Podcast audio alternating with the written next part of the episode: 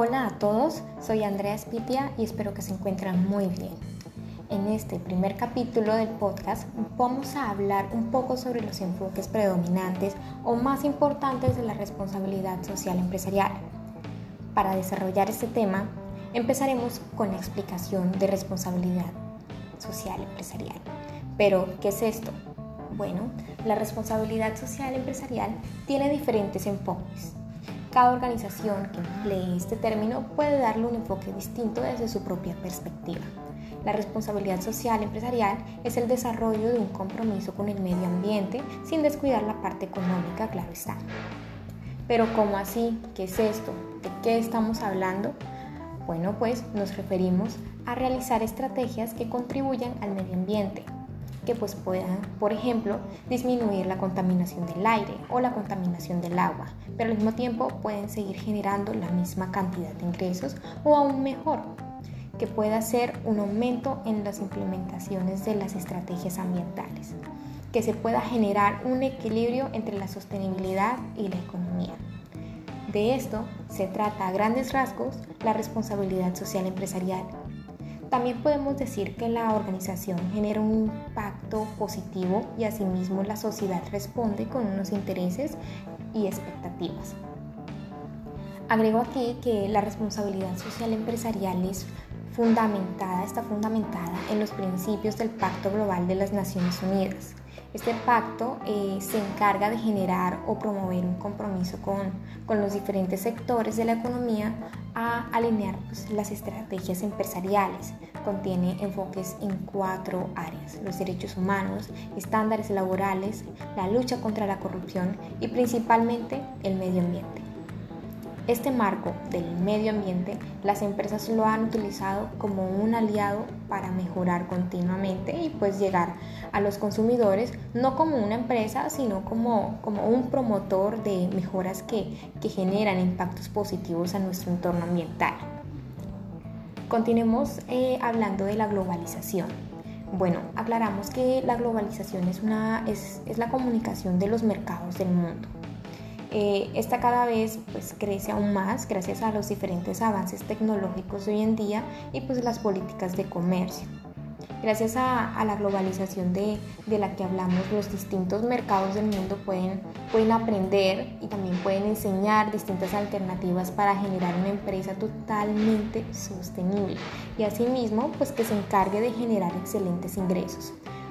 Por otro lado, las tecnologías de información y comunicación, las TIC, son herramientas muy muy necesarias en el mundo empresarial. Gracias a estas herramientas las empresas pueden adquirir todo lo necesario y asimismo comunicarse con los coworkers o esas empresas aliadas sin descuidar su lugar de trabajo. También hay que decir, eh, así como la información buena de la empresa es difundida, la información que puede, también esta información podría dañar el nombre de, dicha empresa y también se encuentra en esas herramientas de fácil difusión.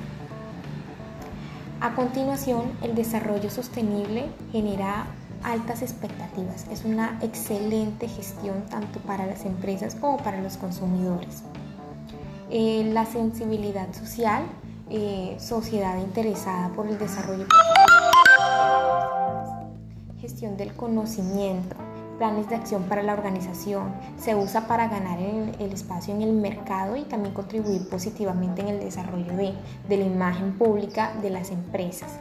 Ahora sí, para hablar de los enfoques tenemos tres enfoques. En primer lugar, tenemos el enfoque ético-moral. Este es un tema muy interesante y quiero que por favor nos aventuremos en un viaje por el tiempo en el que la ética apareció por primera vez gracias a Platón junto con, junto con la lógica y la física. Pero tiempo después se introdujo la ética a Roma y nace el término de moral. Ahora devolviéndonos eh, en el presente, esa moral eh, producto del feudalismo basada en, obediencia, se, ha adquirido, adquirido un, significado mucho, mucho más dirigido a, ideas de libertad, de tolerancia y proceso. Pero la honradez y la honestidad son valores que más se toman en cuenta hoy en día las empresas. Ahora hablemos de la ética.